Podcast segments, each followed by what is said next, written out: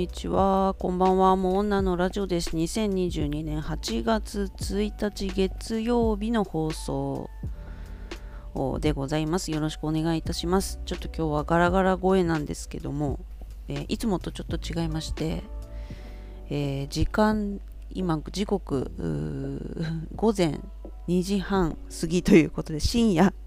えー、に放送してます。起き、寝起きラジオということで今日はえー、この時間しかなくて、うん、すいません。えー、ガラガラ声で、えー、お届けしていきたいと思いますが、ちょっと聞きづらいと思うんですけど、よろしくお願いします。あのー、まあ、毎週月曜日、えー、だいたい朝1で、9時とか10時ぐらいに放送してるわけなんですよいつも。なんですけども今日はちょっとねその時間が放送することができなくてどうしようかなと思ったんですけどその翌週もできるかどうかかなって思って。でそうなるともうね8月でお盆休みが入ってきてどうなるんだろうって思ったんで、えー、先日、えー、お届けさせていただきましたね、えーライブ配信の感想なんかもお話ししたかったんで、あんまり間を空けたくないなと思って、えー、今日は、もし、もし深夜に目覚めたらやろうと思ったら目覚めたんで、えー、これはややろうと思って、えー、録音つないでおります。BGM もちょっとね、落ち着いた感じにしてみました。はい、えー、よろしくお願いします。うん、BGM これタイトル「Early Morning」っていう曲になってます。えっと最近なんですけどこのスタイルがちょっと固定化してきてるんだけどオープニングトークで流す BGM に関しては、えー、私ね Artlist っていうね、えー、音楽のなんかこうなんていうの？音楽を使えるサイトに契約してるんですよ。年間契約してるんですけど。えー、そこからいろいろこうあその日の気分に合った曲を探してダウンロードして、えー、オープニングトークの BGM に使わせていただいてるというような感じなんですけど今日はね落ち着いた感じにしてみました。癒しっぽい感じで、うん、いや好きですねこれ、うん。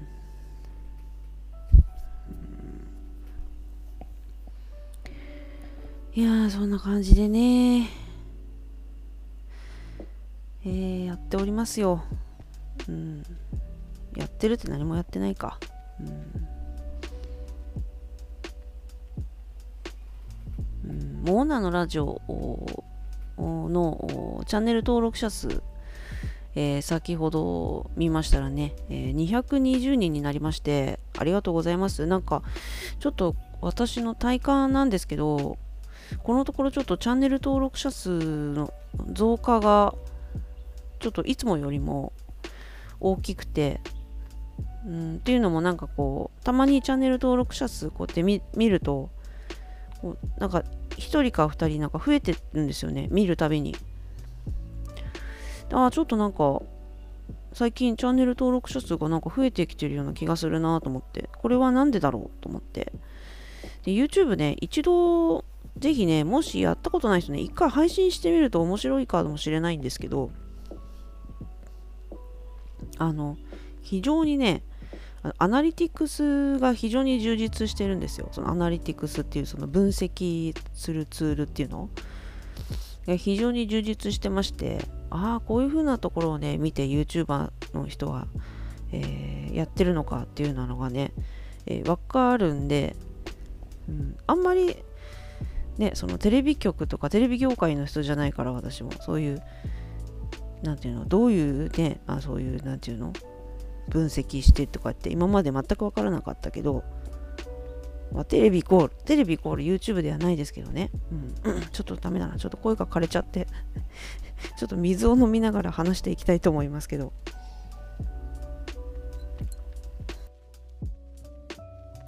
うん。はい。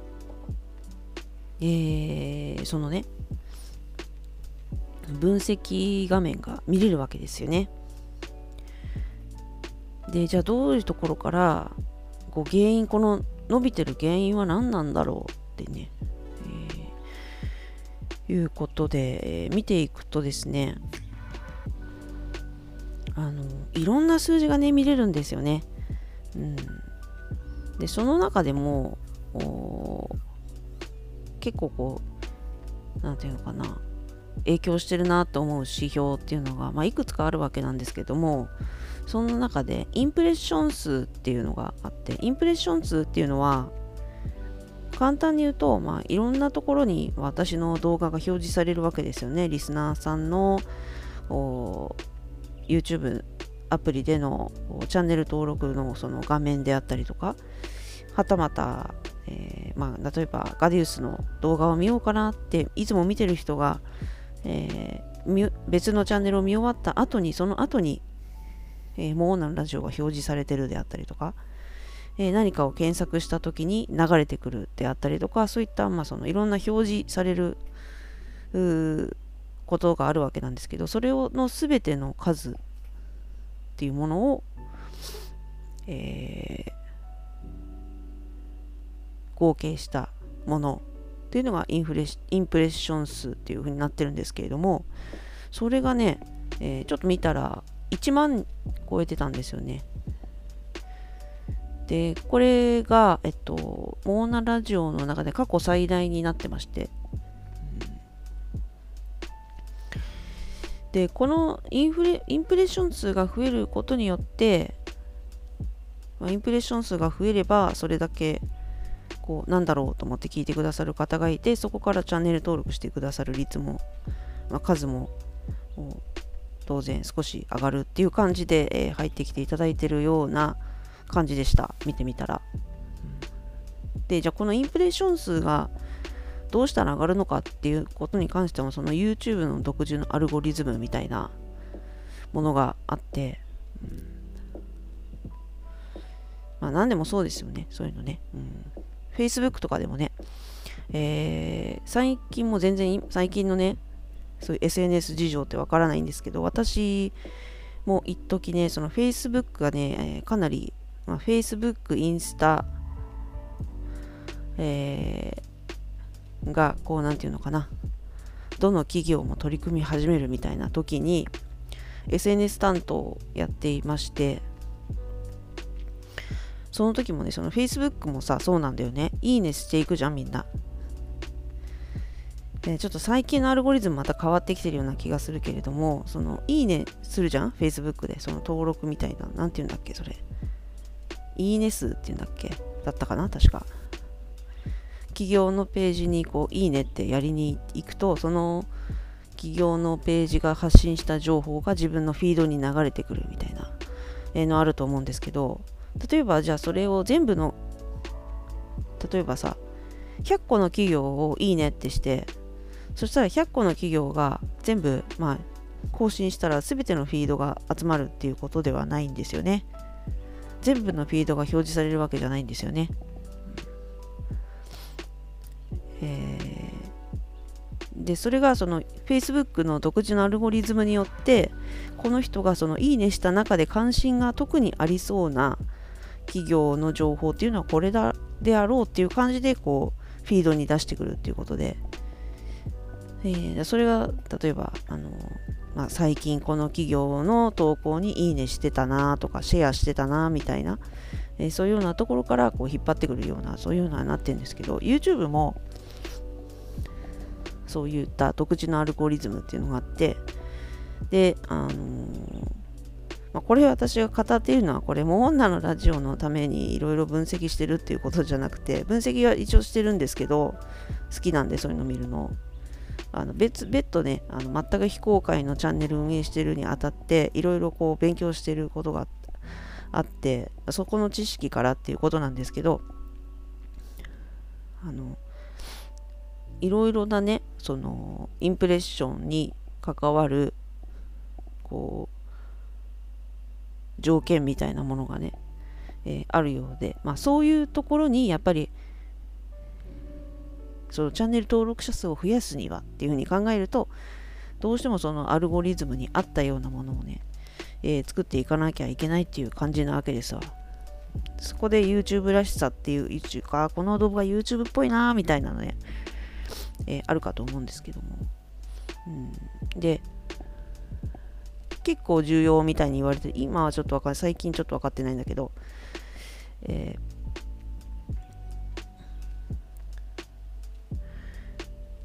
結構重要って言われてたのが、視聴維持率っていうね、ちょっとまた水飲みますね。すいません。視聴維持率っていうね、うん、なんかすごいガラガラが抜けないんだけど、声の。どうしよう、これ。まあ、たまにはこんな放送もいいよね。うん、視聴維持率っていうのがありましてね、その動画がの長さが100あった時にど何パーセント見てもらってるかっていうね、えー、まあその例えば動画をさ見てすぐあこの動画つまんないやって言って切っちゃうとそれは動画視聴維持率っていうのが低いけどあこれ面白そうだな。最後まで見よう。最後まで見てくれる人が多ければ多いほどその動画視聴維持率っていうものが上がってきてその動画の価値が高いと判断されるみたいなね、えー、そういうのをね、えー、あったりするわけですね。あとまあ他にもいろいろあるんですけども、でじゃあそのモーナのラジオで今そのインプレッション数があの1万超えたっていう話でそれはどれなんだろうどの動画が原因になってんだろうと結構ね細かいとこまで見れるんですけどもでねあとそうなんていうのその一個一個の動画のねこう重要なシーンはどこなのかみたいなのまで分析してくれたりとかするんですよ。あのこここの場所でガクッとこうその視聴維持率が落ちちゃってるようだったりとかあのこの動画はちゃんとあのオープニングでこう視聴者の心をつかめてそうだよみたいなね、そういうの見れるんですけど、まあ、じゃあだからといってね、あのー、その通りのことをずっとやっていけばいいっていうのではないと思うから私はそれは難しいなと思うんだけどね結局、うん、まあ、やっぱり何か仮説を立てないとただ情報を見てるだけで終わっちゃうっていうのはそれ何でもそうですけどね、うん、数値分析データ分析っていうのは、えー、何でもそうなんですけど、まあなんかまあ興味深い数字があるわけでその一番インプレッションが上がってる原因が今ねタイピンガー Z っていう動画ああのタイピングの速さを競うゲームを視聴者さんから紹介いただいて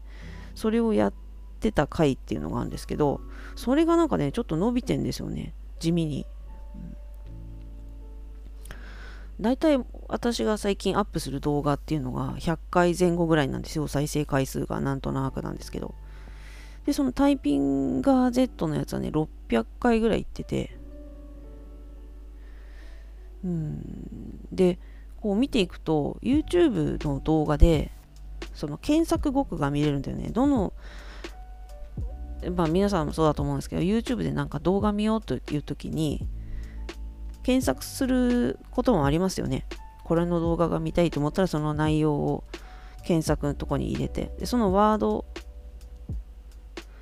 の件数順な、どのワードが一番高いのかってこうやって見れるんですけど、で今までね、ずっとね、ガディウスだったんですよね。ガディウス、でも女あとあのバイクメンさんがこう出てくださった回であのメンズエステについてね語ってるまあ、あの風俗王と称して 風俗王バイクメンさんが語る、えー、そういったまあそういったまあえなんていうんですかね、まあ、主にメンズエステのお話になるんですけどもその放送、まあ、メンズエステに関してもねやっぱりなんか検索してる人が多いみたいででそういうような感じでだったんですよ構成が。だったんですけどこのガディウスの次にモーナーを抜かしてタイピンガー Z っていうのが、えー、入ってきてでしかもそのタイピンガー Z もカタカナでタイピンガー Z だったりえー、ひらがなタイピンガー Z だったり Z が大文字だったり小文字だったりみたいな感じでいっぱい入っててああこれはえー、タイピンガー Z の動画を探してる人が結構いるんだなっていうのが分かったと。で、インプレッションされて600回再生回ったところで、その動画から、チャンネル登録者数4人の方が登録していただいてるようなんですよ。なんかそれがね、まあ、正確な数字じゃないんだけど、一応数字として拾えてるのが4人っていうことなんですけども、で、あの、最近コメントをいただきまして、タイピンガー Z の方に。で、その動画の内容っていうのが、私がそのタイピンガー Z っていうやつを頑張ってやったんだけど、全然勝てなくて、みんな強すぎて。全然勝てなくて、全然勝てない剣みたいなタイトルになってる動画なんですけど、そこにあのなんかパラメーターをこういう風にいじれば勝てますよみたいななんかコメント攻略情報。やっぱりさ見る人が多い分そういう風に書いてくれる人も増えてくるんですよね。でそういったコメントをいただいたんで、え、じゃあそれはもうやってみるしかないだろうということで、えー、それは近々ちょっとお盆も入っちゃうんでどうなるかわかんないんですけど、まあ、8月中ぐらいに1本タイピングガー Z を上げていきたいかなというところですね。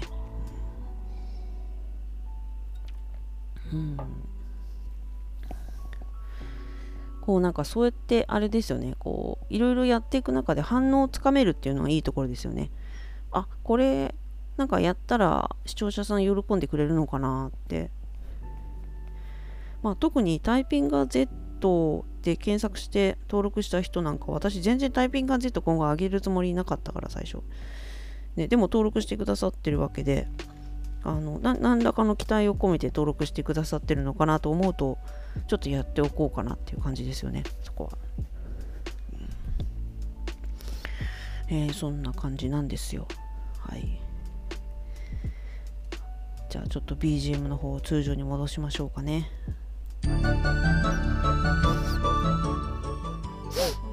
はい。すいませんちょっと。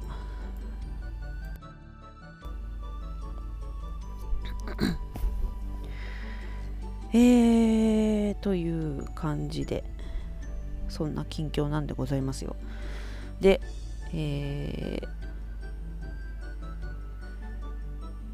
ちょっと振り返っていきたいんですけどもね、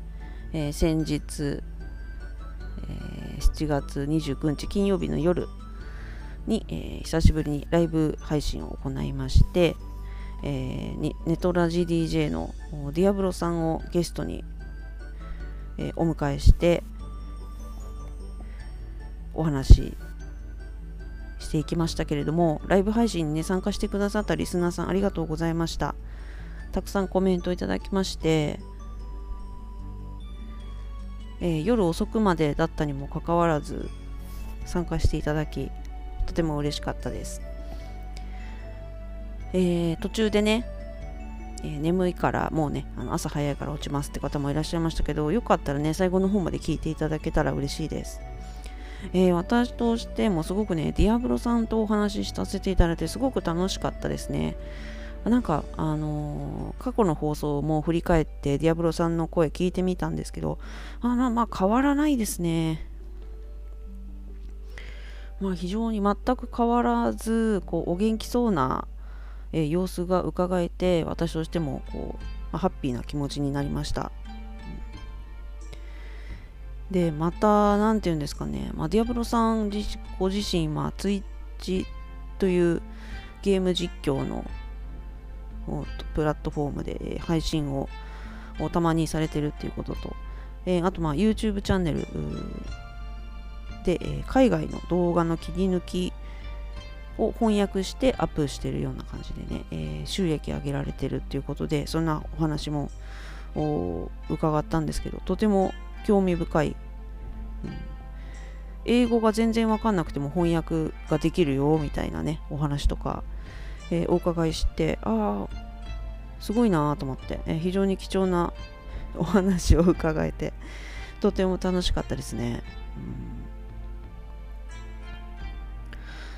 でこう私が思った感じっていうのは YouTube チャンネル切り抜きとかやってらっしゃいますけど私としてはやっぱりディアブロさんが昔みたいにそのラジオしてるやつを聞いてみたいなって思いました。その昔私ディアブロさんのラジオとかあんま他の方のネトラジ DJ さんの放送って全く聞いてなくて毎日自分が放送してて自分の放送のことしか考えてなかったから全然興味がなくてだけどこうそうなんだけどそれでも絡んできてくださるネトラジ DJ さんたちっていうところはもう来るもの拒まずっていう感じでゲストには出ていただいて、え交流はさせていただいてたっていう感じだったんであんまり放送の内容とかわからないんですけど面白い放送だったんだろうなってすごく感じました。しなんか、うんまあ、でも Twitch の方ではゲームやりながらお話とかもされてるみたいなんで、ちょっと見てみたいですね。気になる方はね是非見ていただけたらと思うんですけど。うん。あのー、それでその放送の中で、えーまあえっと、ディアブロさんとベルさんは、今も交流があるそうで、で、今度ベルさんとディアブロさんと私と3人でラジオをやりましょうよっていう話が最後出たと思うんですけど、えー、それについてもね、もう早速話が進んでいまして、えー、いつになるかはちょっとわからないんですけども、とりあえず3人でやろうっていうところは握ったという 今、えー、状況になってます。えー、ネトラジ DJ グループっていうのをね、作らせていただいて、えー、ディアブロさん、ベルさんと私3人しかいないですけれども、まあ、その他ね、えーま、昔知っている、一緒にご一緒させていただいてた DJ さんと再会できたら、そこにね、えー、ネトラジ DJ グループにその方もね、えー、お招きして、えー、またみんなでね、ワイワイ話せたりするといいのかななんて思ったりするんですけど、うん、ひとまずはこの3人で放送をまた、えー、お酒を片手に夜ライブ配信をしましょうということで、えー、3人でね、えー、合意したという はい、えー、ところになってます、えどんな放送になるのかとても楽しみなんですけどもうなんか3人が3人特徴が結構あるかなって3人が3人なんか全然違うなっていうのがあってどうなるどんな放送になるのか全然見当がつかないですね。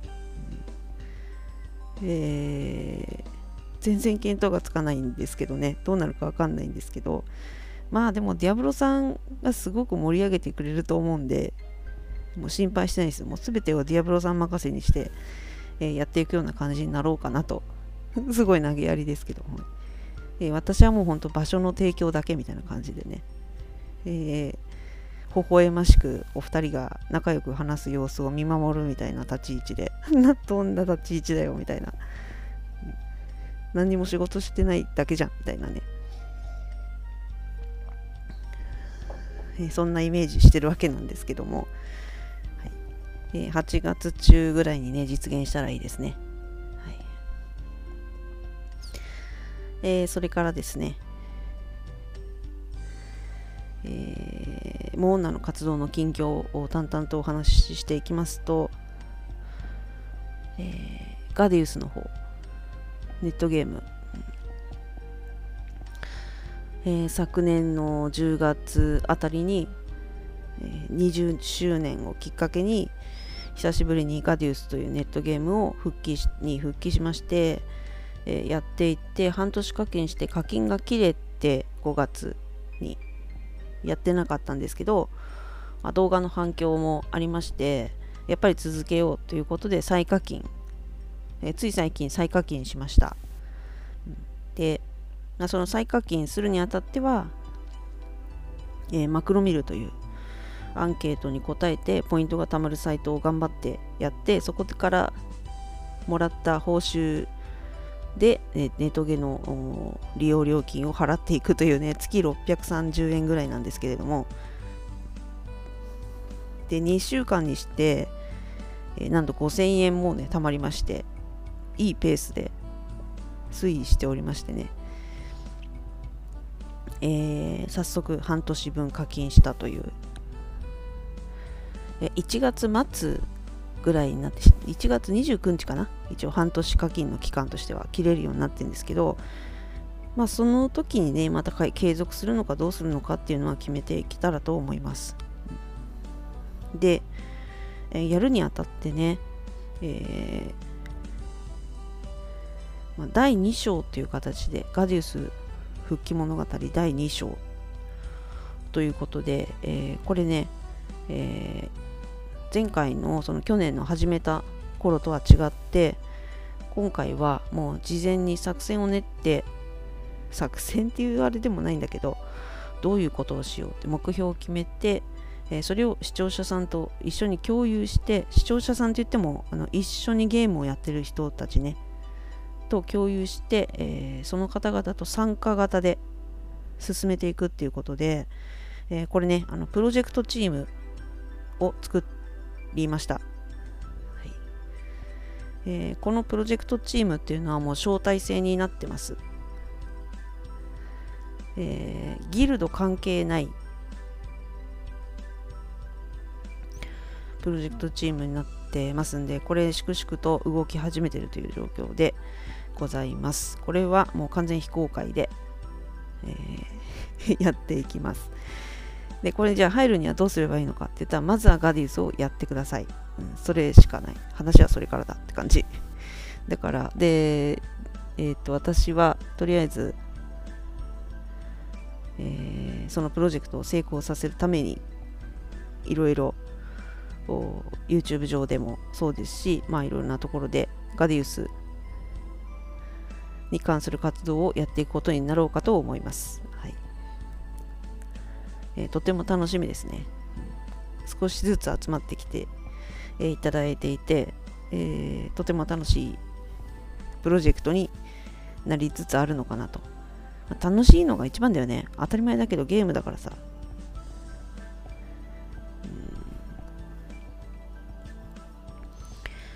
えー、そんな感じでね、えー、プロジェクトが粛々と進行していると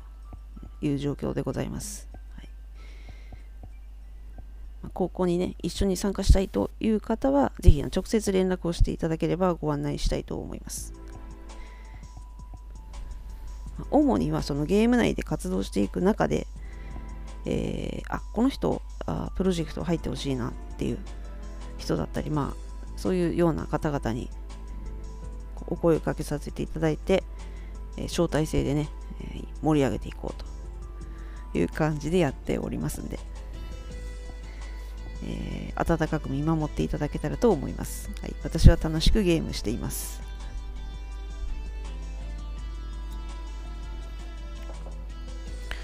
はい、えー、そんな感じですね、近況は。えー、そしてプライベートの方なんですけども、え近々ね、え、旅行の方に行ってこようかと思ってますよ、うん、コロナの感染者数がすごいね広がってて、え、知り合いの方も家族全員コロナになりましたよみたいなね、えー、方も。あれ？なんだ？なんかシリが反応した。あちょっとマイクに乗ってないかもしれないけど。少しお時間をくださいって言われたんだけど今 iPad から急に。何を私言っちゃったんだろう。怖い。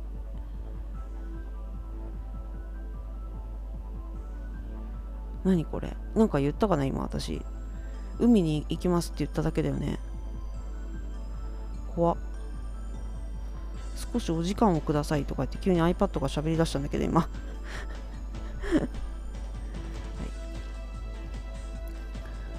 えー、っと、なんだっけ。で、海に行こうと思ってて、えー、先週の放送で雨予報になってるんですよって話したんですけど、えー、天気が変わって晴れには、晴れになりました。なんで大丈夫だと思うんですけど、晴れなんだけど、めちゃくちゃ暑いみたいだから、ちょっと心配ですね。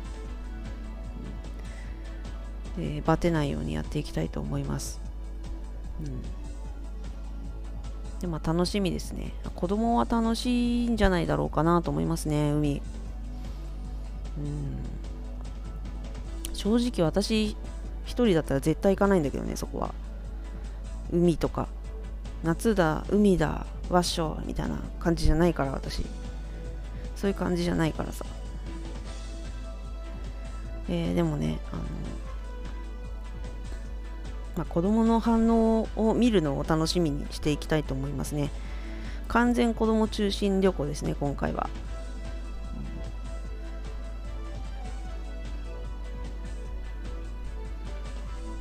もう海に行くことしか考えてないからその他の情報ほとんど調べてないですよね、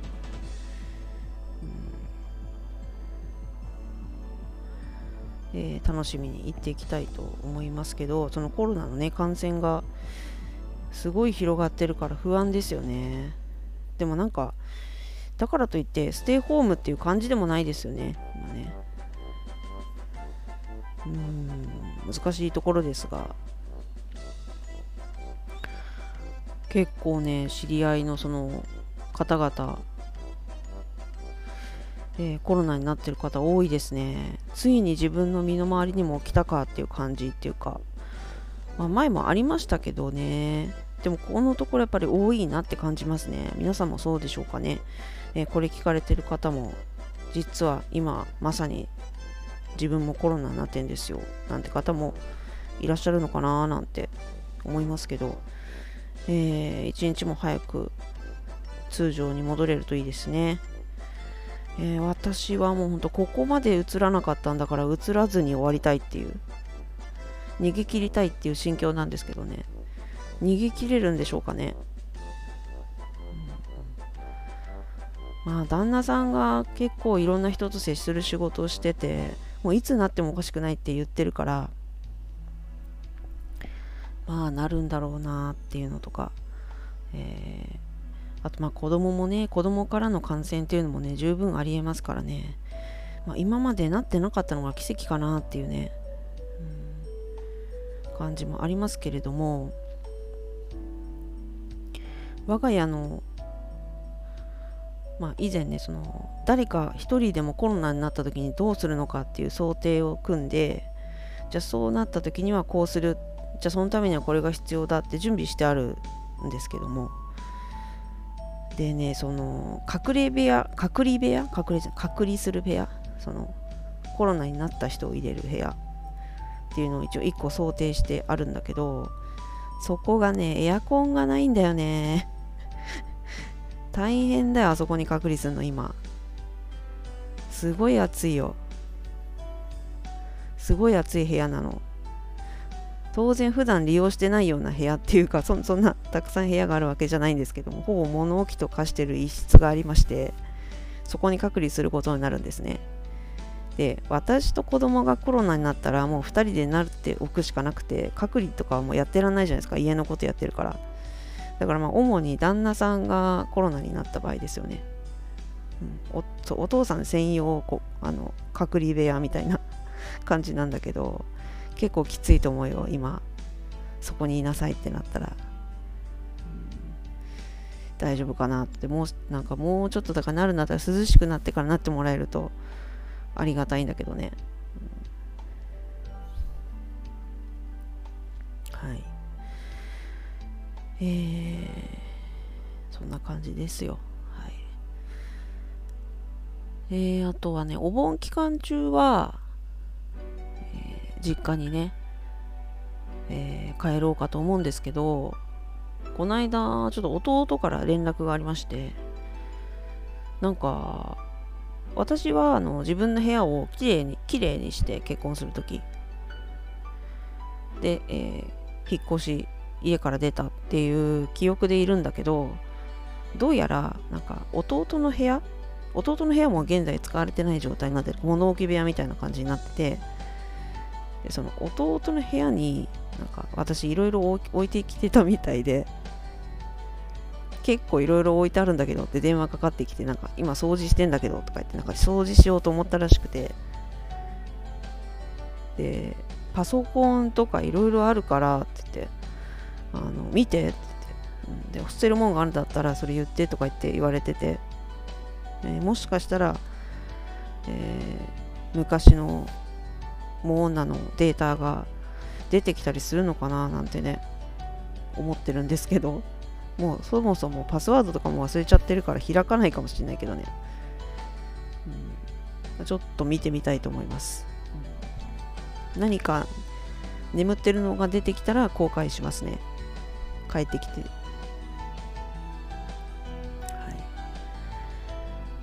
えー、そんな感じでね、で今日は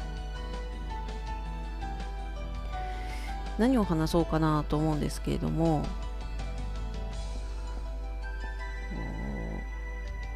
前回じゃない前々回かな。えー、ちょっとこのはこの話をしたいと思うんですよって言ってしてなかったことを思い出して そんなのザラなんですけど私。すいません本当に、うん、バイクメンさんにもねなんか夜な夜なエールの話をラジオでしますねとか言って言っといてしてないっていう。で今回しないんですけどまた。しないのかよみたいな思い出したのにしないみたいな、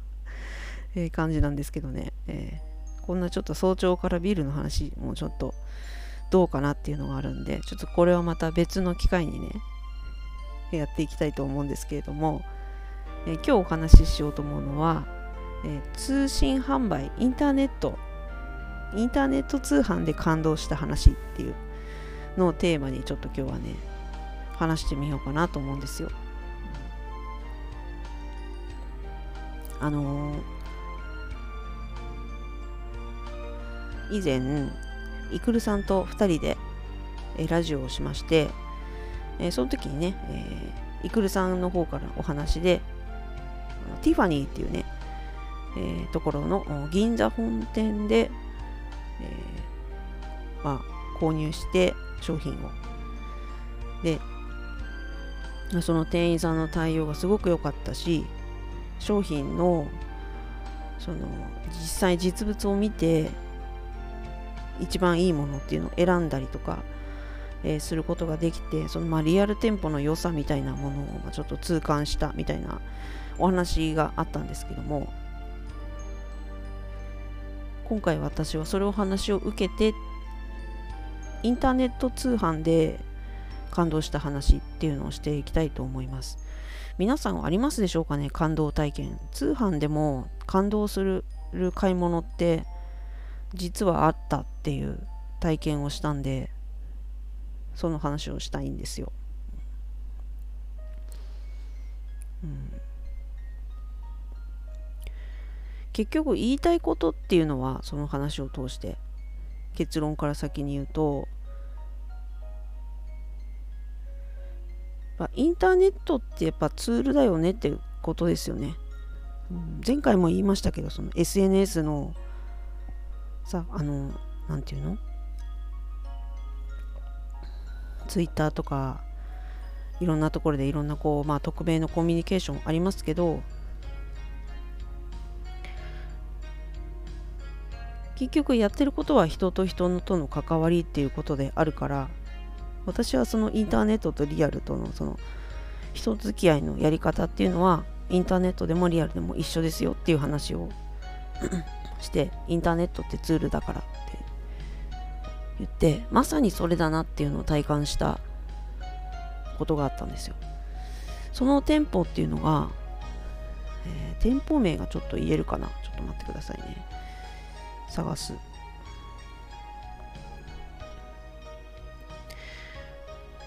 ちょっと待ってね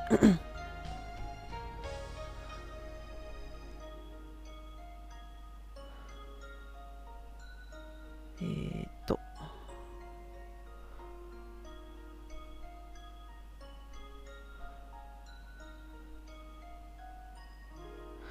はい。え、ごめんなさい。ちょっと時間が経ってしまった。どななんて言ったらいいのかな。えー、あ、えー、っとね、この店舗なんですけれども、えー、店舗の名前はセルビエットっていう名前のお店です。えー、何のお店かっていうとタオルのお店なんですよ今治タオルと雑貨を扱っているお店でセルビエットっていうお店になりますこれねインターネットで検索したら出るのかな？ちょっとこの話聞いてえって思いましたよね今、うん、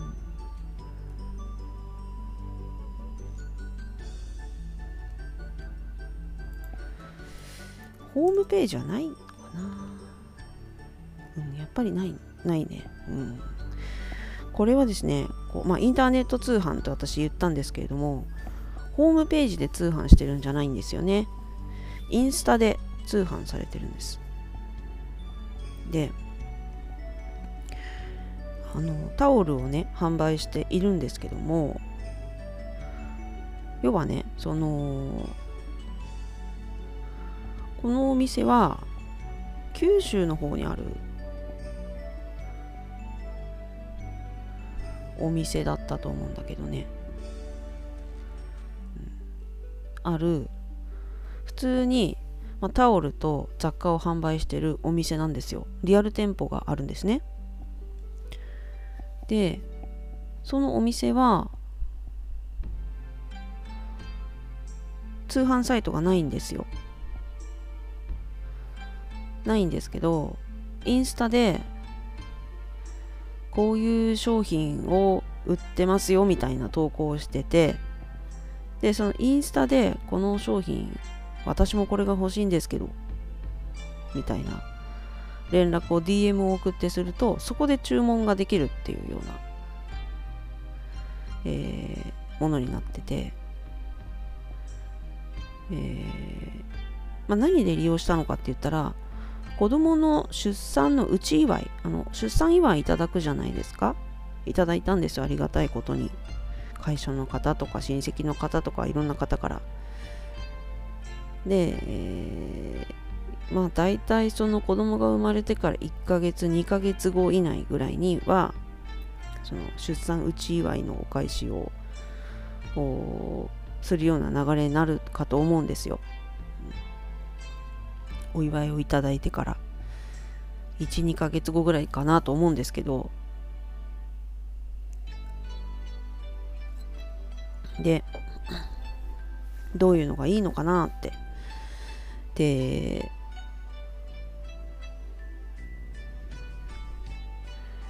こうインターネットでさそういう出産うちはいいってやるとまあいろんなのが出てくるんですよね。そういうなんていうの？子供の名前が入ったプリントしたバームクーヘンみたいなやつとか、えー、まあまあそタオルのセットとかもそうですけど、えー、いろんなギフトサイトってあるじゃないですか。でなんかパッとしなかったんですよ私は。っていうのもなんかお祝いをいただいた人それぞれ一人一人にからこう違うものをいただいてるんだけどなんか一律で全く同じようなものを全員になんか送るっていうのが私はちょっとうーんっていうのがあってその結婚式の引き物もそうだったんだけど一人一人選んだんですよ。どどういうお返しにするかっていうの。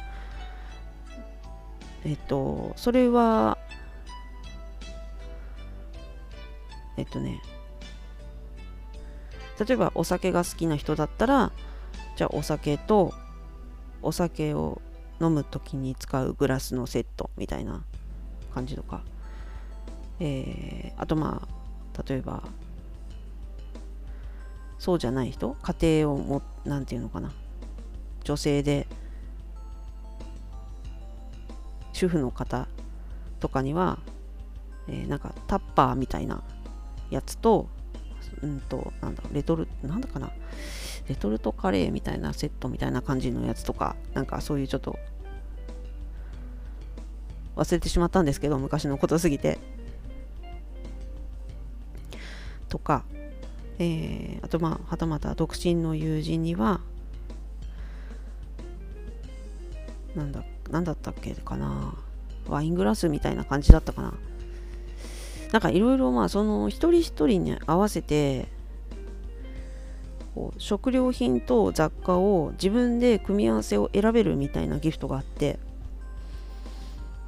でそれを一人一人のやつを選んでたんですよ。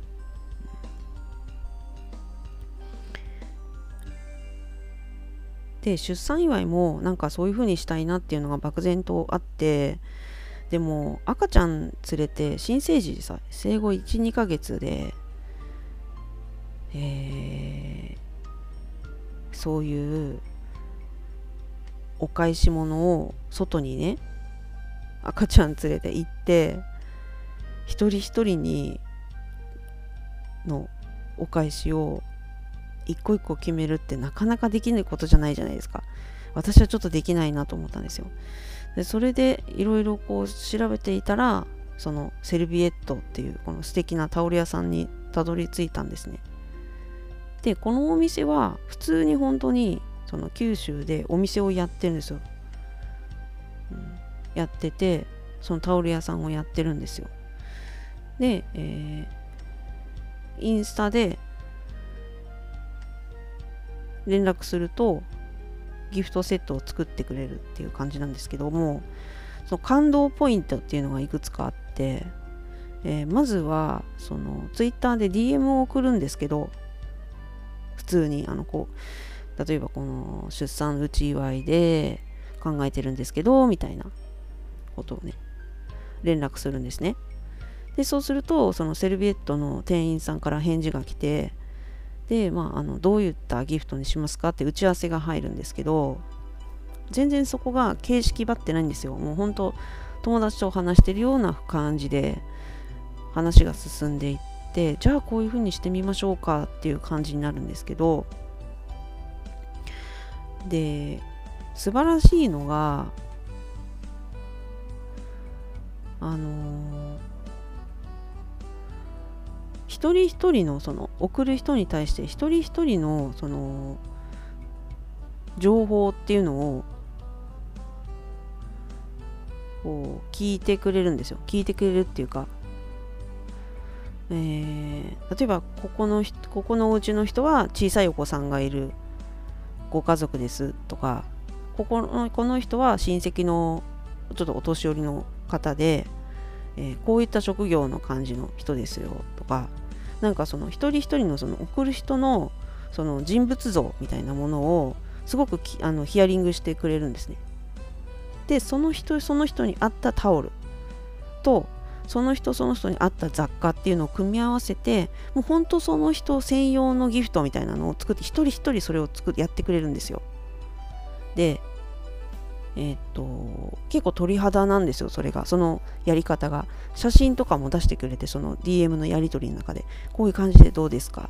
でその提案がまた素晴らしいんですけど。うん。こうこういうタオルが今一番こうまあなんていうの？そのトレンドも提案してくれつつこういうなんていうの？やっぱあの一人暮らしの方だったらこういうタオルがいいだろう。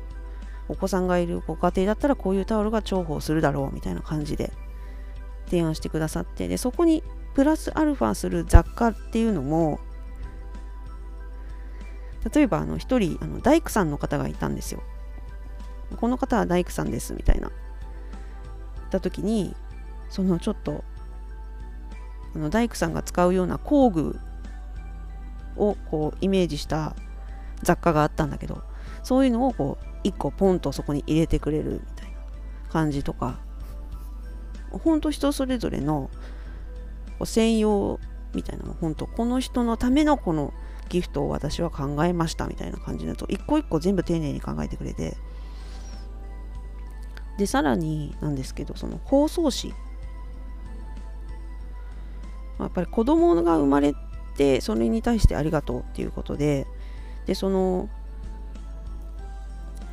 やっぱりその子供の名前を入れたりするんですよね。そのうち祝いだから。でその放送もすごく素晴らしくて放送の仕方がもうほんとインスタ映えするんですよ。もうインスタでセルビエットで調べてそのインスタにあの流れてる、えー、その放送紙を見てその放送のされた状態ギフトの状態見ると本当にすごくよくわかるんだけどそのセンスの良さっていうものが。あの本当にその人のに合った感じのものを作ってくださってで私のがいたその人がねあの提案してくれたんですけどその子供の名前をつけた由来っていうのがあるじゃないですか。とその名前にした理由みたいな。でその子供の名前のイメージに合ったそのイメージカラーみたいな。やつでなんかオリジナルの包装紙を作ってくれて要はその真っ白な紙にそのお店の人がこうペイントしてくれるんですよ。ペイントしてくれてでこういう感じの色でどうですか？みたいな。こう色合いはこうでって。でやってくれて。めちゃくちゃいいギフト。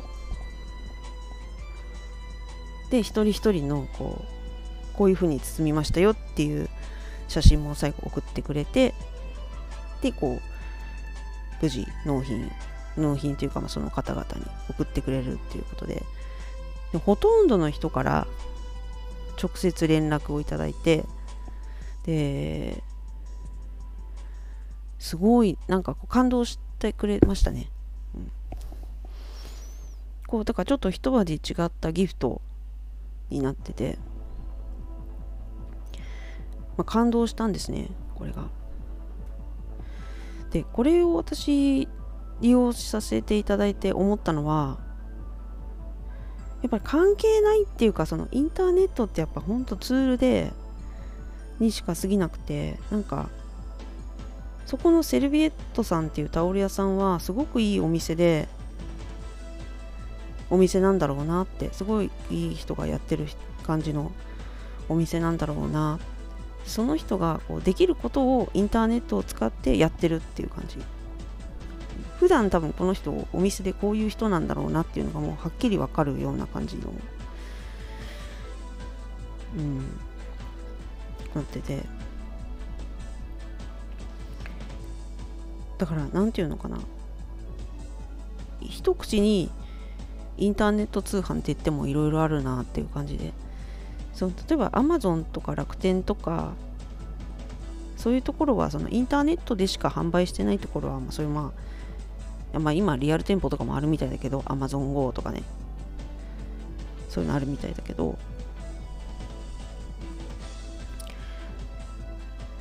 まあネットを基本としてる商売もあるけど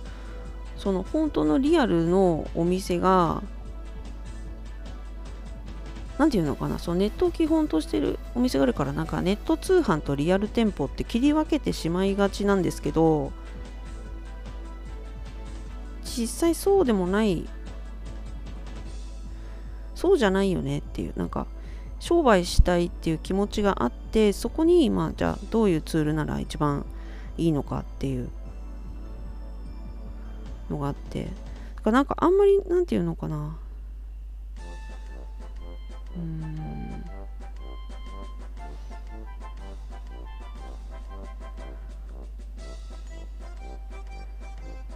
こう会社でもさこうインターネット事業部みたいなのが私もそういったね企画営業企画的な仕事してたんでこうそういうセミナーとかよく行ってたんで足を運んでいろんな人の話聞いてたんですけど、うん、ネットとリアルっていうのを切り分けちゃうとそこに歪みが生じてしまうというかね。なんかそのネットとリアルっていうのがなんかすごい別々みたいなの捉え方しちゃうとちょっとね本当はなんか単なるツールでしかないんだけどネットを使って何かしようみたいななんかそこだけが切り取られちゃうことがよくあるよねみたいな。っ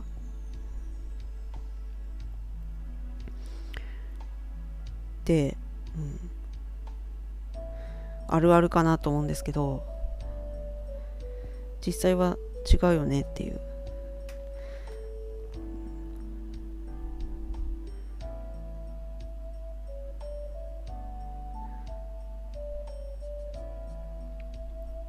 からそのセルビエットさんを利用してそれをすごい思った。なんかネットもリアルも関係ないなっていうふうに感じさせてくれた。すごいまあそのタオルをね実際手に取って見ることはできないんだけれども説明とその写真であこうもういいものなんだろうなっていうのは伝わってくるし、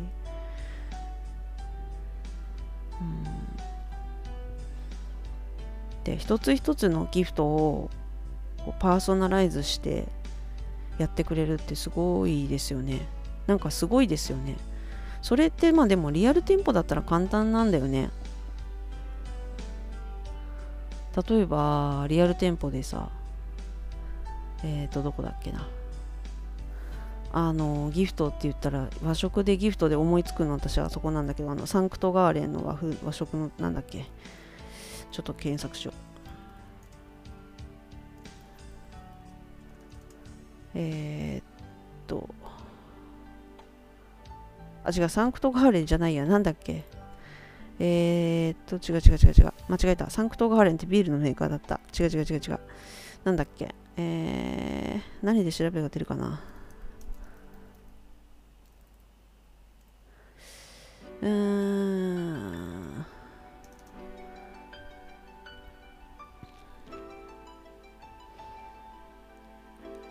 あこれで見ればでわかる。あ久世福久世福商店ってあるじゃないですか。すぐ出ないっていうね。全然出ないよね。もう久世福商店ってご存知ですか？久世福商店ってね、まあいろんなあのショッピングセンターとか入ってるからご存知の方も多いのかちょっとわからないんですけれどもいろいろなあの何、て言うのかな。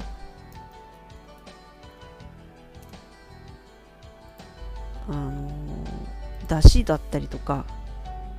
乾物系ですね。だしだったりえーまあ、いろんな食料品ですね、うん。あと瓶瓶に入った、えー、鮭とかあとジャムとか、まあ、結構こだわりのこうなんていうとプレミアム的ななんていうのかなオリジナル食料品を扱う店舗なんですけどここの久世福商店なんかで買い物してギフトを作るってなったら、まあ、その自分が送りたいものを自分でそうこうなんていうの送る人を思い描きながらこの人だったらこういう商品が合ってるだろうって自分で考えながらそれをレジに持って行ってでこれ箱詰めしてくださいって。でできるんですけど。それと同じようなことをネットでできるような環境になってるってことだよね。そのセルビエットさんのやつは。もうあのインスタで DM でのやり取りではあるんですけれどもすごくそこが柔軟っていう感じで。あれをあのタオルのお店のやり取りっていうのを1個の通販サイトみたいな感じの形にしちゃうと多分あれ成り立たないと思う。結構難しいと思うんだよね。うん、コンシルジュ的にそのお店の人が入ってくれるからあれができるんだなっていう感じで。だからこういろんなこう通販のやり方ってあるんだなって思って。もうそのそういう話です。すいません、なんか、ちょっと言いたいことが、言いたいことは、そういうツールでしかないってことだよね、言いたいことは。うん、インターネットっていうのはツールでしかなくて、やっぱりそういう、だから、いろんなことができるよね。そのあリアル店舗でもネットっていうものを使うと。でそれが単にそのアマゾンに出店しよう楽天に出店しようみたいなことだけじゃなくていろんなやり方があるんだなっていうことだよね。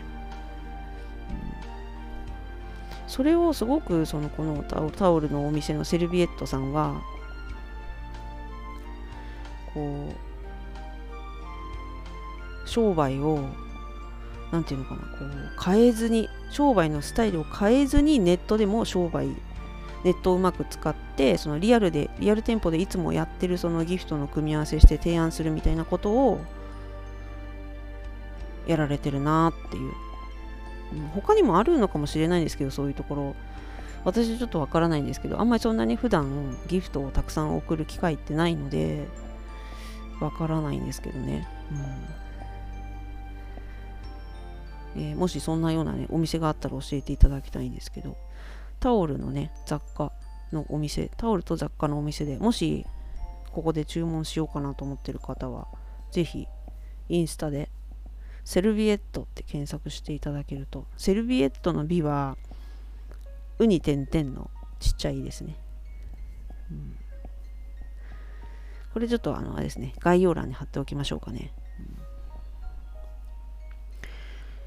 ん、とってもねこうすごいんですよ、うん、見てほしいですねほんと包みがすごい。すごいセンスいいですよ。こんな風にギフトの放送できたらいいなーって思う。なかなか難しいの。私ちょっとできないんだよね放送不器用だから。まあ何か一つの参考にでもね誰かに物を送る機会がある方は見てみてはいかがでしょうか。結構ねその1個の例えば1つのギフトで、まあ、5000円この人は5000円でお願いします。この人は3000円お願いしますみたいな予算を言うんですけど結構ちっちゃいねギフトもたくさん作ってくださったりするんですよ。その500円 1, 1個500円ぐらいのやつとか。うん。こうだからあれですね。こう職場をこうねあの移動したりとか。何かのきっかけ機会だよね、うん、そういうお別れをの挨拶をする時とかに特別な時とかに人に送るのにはいいんじゃないかななんて。すごいなんか回し物みたいだけど、うん、そんなお話でした。伝わるかなこれわかんないけど話してみましたそうネットでもリアルと変わらない体験ができるっていうのはすごくいいんですよね。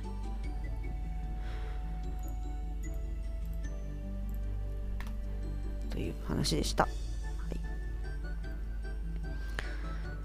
い、えー、そんな感じでございますよ。今放送してどんぐらい経ちましたかね。あ、もう1時間経ったか。えー、時間が今3時半になりましたね。えー、そろそろここで放送をやめて、えー、自分のやることをやろうかな 今ちょっと今やってることが実家に帰るのにあたって最近ちょっと久しぶりにちょっと母親と外でランチしたんですよねでその時に久しぶりに会ったんであの布私はたまに裁縫するんですけどであの母親からこの着物着なくなったから何かに使ってよって言われて着物をもらったんだよ。もうあのもういらないやついらないもう着ることがないやつ。でこの生地をなんか小物とかに作り変えてみてよみたいなこと言われて。で私まあミシンやってるんでまあじゃあ気が向いたらやるよみたいな感じで生地だけもらっといてたんですけどそれであのポーチをねポーチっていうかちょっとしたマスクとか消毒液とかをちょっとカバンの中に入れる時用のちょっとした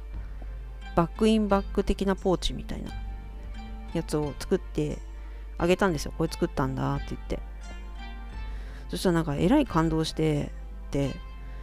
私はもうその手芸屋さんでこういう作り方だよっていうのを解説してるやつを買ってきてそのその通りに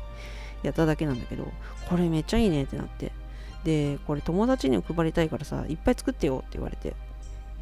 頼まれて ちょっとお小遣い出すからさとか言われてえー、いう話でいくらくれるのか知らないけどそれは期待しないんだけど別に。まあどうせ家にも余ってる布がいっぱいあるからまあちょうどいい機会だしと思って昨日からそれを始めて大量にポーチを作ってるっていう家に家の中がちょっと今ミシンとあといろんな布がいっぱい置いてあります今部屋の中には。これちょっと早く片付けないとこれいつまでここ置いてんだよみたいななってるなと思って。というのもありますんでね、えー、お盆前までにポーチを大量に作り終えなきゃならないんで、えー、しばらくは、えー、家にいる時はミシンを動かすことになるかなという感じです。やっていきたいと思います。はい、えー、というわけで皆さんもちょっとこのところ本当暑いんですけど夏バテしないようにねしていきたいですね。もう昨日とかもあの子供や、ね、幼稚園休みで家いたんですけど外一切出ないで暑すぎて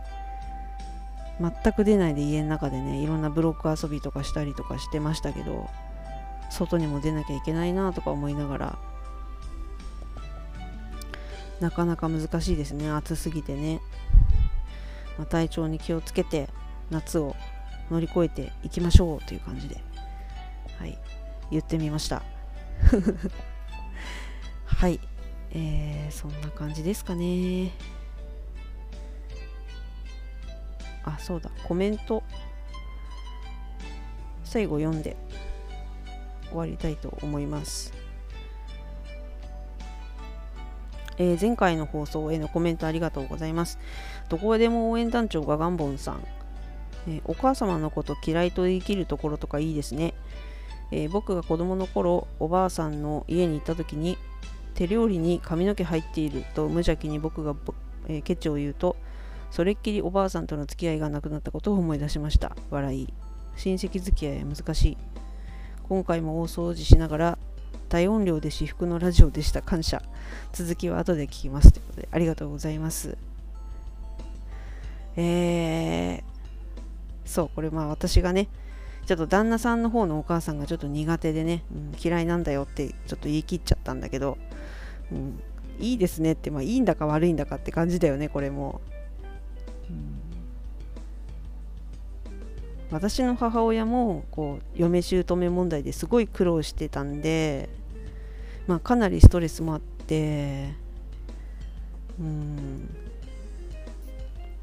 かなり嫁いびりがすごかったらしいのよ。だからすごい聞かされてたんだけど、まあ、そういうのもあるから余計なんかもう先入観も入っちゃってるしやっぱ苦手にはなっちゃうよねどうしても。そこの問題が解決したらノーベル平和賞問だよって言ってたねうちの母親は、うん、でもさ手料理に髪の毛入ってるからって言ってさ付き合いがなくなったってこれはどうなんだろうね。違うことなんか原因な気がするけどね。どうなんだろう。うん、しかも子供の時でしょ。それなんか私の感覚はそんなのないけどね。ご飯作って髪の毛入ってるね。ってあごめんごめんみたいな。それで終わっちゃうけどね。うーん。もしかしたらなんか別のなんか要因があったんじゃないですかね。わかんないけど。本当にそれが原因なのかっていうのはちょっと疑問だなって思いました、髪の毛はね入っちゃうからね。どうしてもたまに、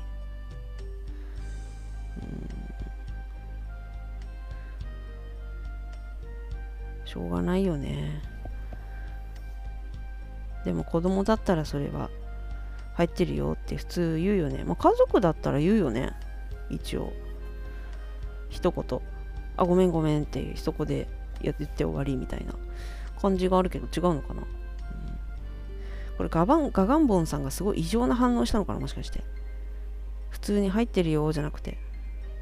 なんだよこれみたいな。どうしてくれんだよみたいな感じだったのかなわかんないけど。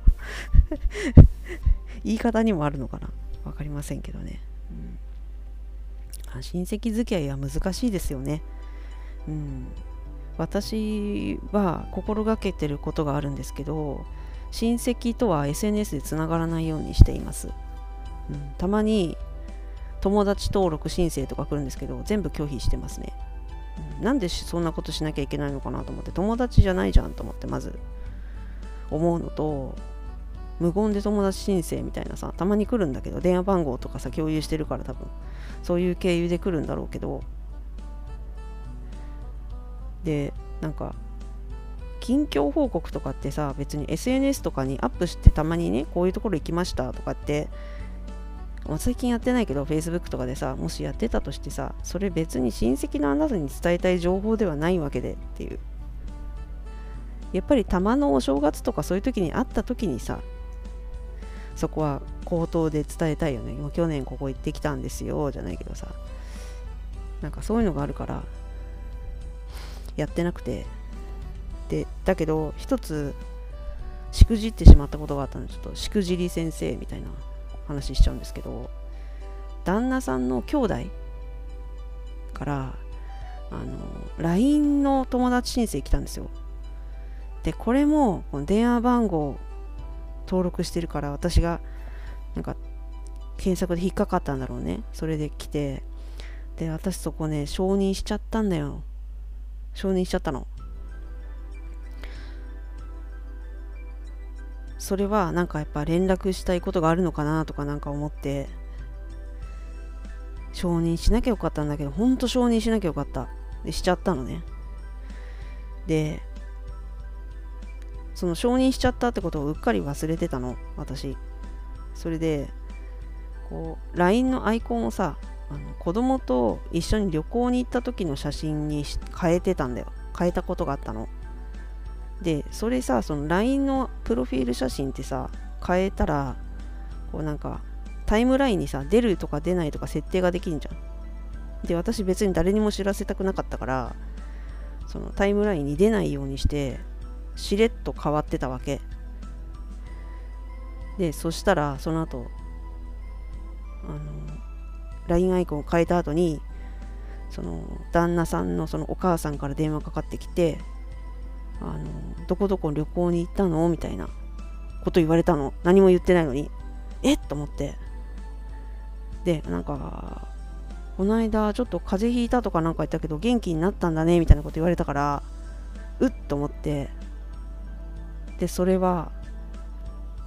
その兄弟の人が LINE のアイコン嫁さんこれになってたよみたいなことをお母さんに言ったとかね気持ち悪いきっしょいなお前と思ってそんなこと言うのかなと思って。そっからもう私そっからもう分かりやすいように LINE のアイコンを適当な花の写真とかに変えて分かりやすい分かりやすく変更して見るなみたいな。そっから一切書いてない。ああそういう風になっちゃうんだなと思って。で友達でも誰もあのなんていうの違うそういうあの嫁さん私があのなんていうの親と同居してるような人とかで LINE のアイコンを一切変えてない人とかいてそういう事情もあんのかなと思っちゃったりしたんだけどなんかさでそれで拒否ろうと思ったの。その申請あてかその友達登録したやつ。あれってさブロックみたいなのしてもさ向こうからはさプロフィール写真は見えちゃうんだよねこっちの。そこはね拒否利用がないんだよ今。LINE のあの仕組みでは。そこね LINE さんなんとかしてほしいね。プロフィール画像とかね一切公開しない設定にできるようにしてほしい。ブロックした相手には。覗けちゃうんだよ向こうからは。だからもう私今後一切 LINE のアイコンをそのそういったいろんな旅行とかなんか例えばどっかで贅沢したような写真とかもう一切載せるようなやめようと思って。これねほんとねここ最近で一番しくじった話だねこれ。っていうかさあのさ全然やり取りしてないんだよ LINE で。やり取りしてないのにさ LINE のアイコンだけ見てたんだなっていうのがそれがきしょいでしょ。それきしょいしそれを親に言うっていうのはもう超きしょいよね。こだけで言っちゃうけど。ここ行ってたらしいよみたいな。そこ言うか普通。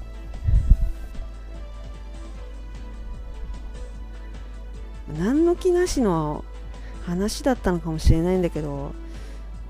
すごく嫌だよそれ。すごく嫌だった私。この間風邪ひいたとかなんか聞いてたけど元気になったみたいだねみたいな感じで電話かかってきてさ。その LINE のなんか写真がなんかなんかアップしてるでしょみたいなこと言われて。でそのそのお母さん自体はスマホ持ってないからできないから分かってないんだよ。単にプロフィール写真を変えてしかも前前向いてる写真じゃなくて後ろ向きの写真してたんだけど子供がね。そその風景みたいなそのどこどこに出かけた風景雪景色みたいな感じの風景にしてあったんだけど。そこにその風景の一部に子供ちょっと写ってるぐらいのね感じの写真だったんだけどさ。いやこれねやっちゃったよと思ってそういうこと言うやつだったのかあいつはと思って。マジでマジでないわ。えー、友達登録とかも絶対しちゃダメね親戚と絶対しちゃダメ。うん。と思いました。そう私の中だけの教訓だけどね。他の人はちょっと全然違うかもしれない。いや登録しといた方が便利だよって人もいるかもしれないけど、気をつけよう。やっぱり友達じゃないから。そこやっぱりダメだよね。考えないと。その承認する前に、うん、友達と親生って時点でまず違うから。親戚ですからって。そこをね私ね見誤っちゃったというかなんか何か血迷っちゃったんだろうね。今までそのさ繋がんないようにしてきてたのになんでそこのポリシー私その時貫かなかったのかなと思って。でも取り返せないからさ。でなんか電話番号とか変えるとかそんなレベルだよね多分。もしやるとしたら。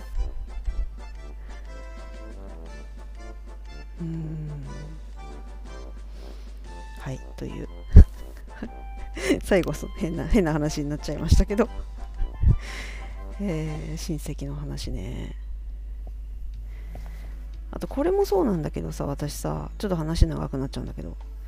リアルの超大親友とかとも SNS でつながらないようにしてるんですよね。つながらないっていうかあえてつなげてないっていうか。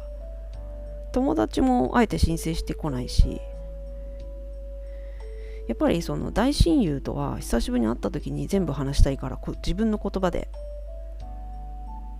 話したいから。なんか SNS を通して今私が何してるみたいなのを伝える伝え方は違うなと思って大親友もほぼ登録しないですね。SNS には。LINE はつながってたりとかするけど一番の超大親友は LINE もつながってないね。LINE もつながってなくてメールだけ。メールの文章のやり取りでしかないですけどね、うん、その方がいいよね。なんか私はそういう方が好きですね。そういうふうに意識してますね、うん、でそうじゃない人その普通のお友達だったりまあ、インターネット経由して、まあ、リスナーさんなんかはもうネットでコミュニケーション取るしかないから強制 SNS にはなっちゃうんですけど Twitter とか、うん、はい。そんな風に使い分けてたりもするんですけどそこをだから一つでも例外作っちゃいけないよねやっぱりね。何か生じるよね自分の中に。はい。というお話でした。はい。すいません。ここで終わりたいと思います。えー、ちょっと今日は、えー、起き抜けのガラガラ声放送でしたけれども、ここまでお聴きいただきましてありがとうございました。えー、次回の放送は8月8日の月曜日を予定しております。ので、またよかったらお聴きいただけたらと思います。えそれではここで終わりたいと思います。ここまでありがとうございました。お相手はモーンナでした。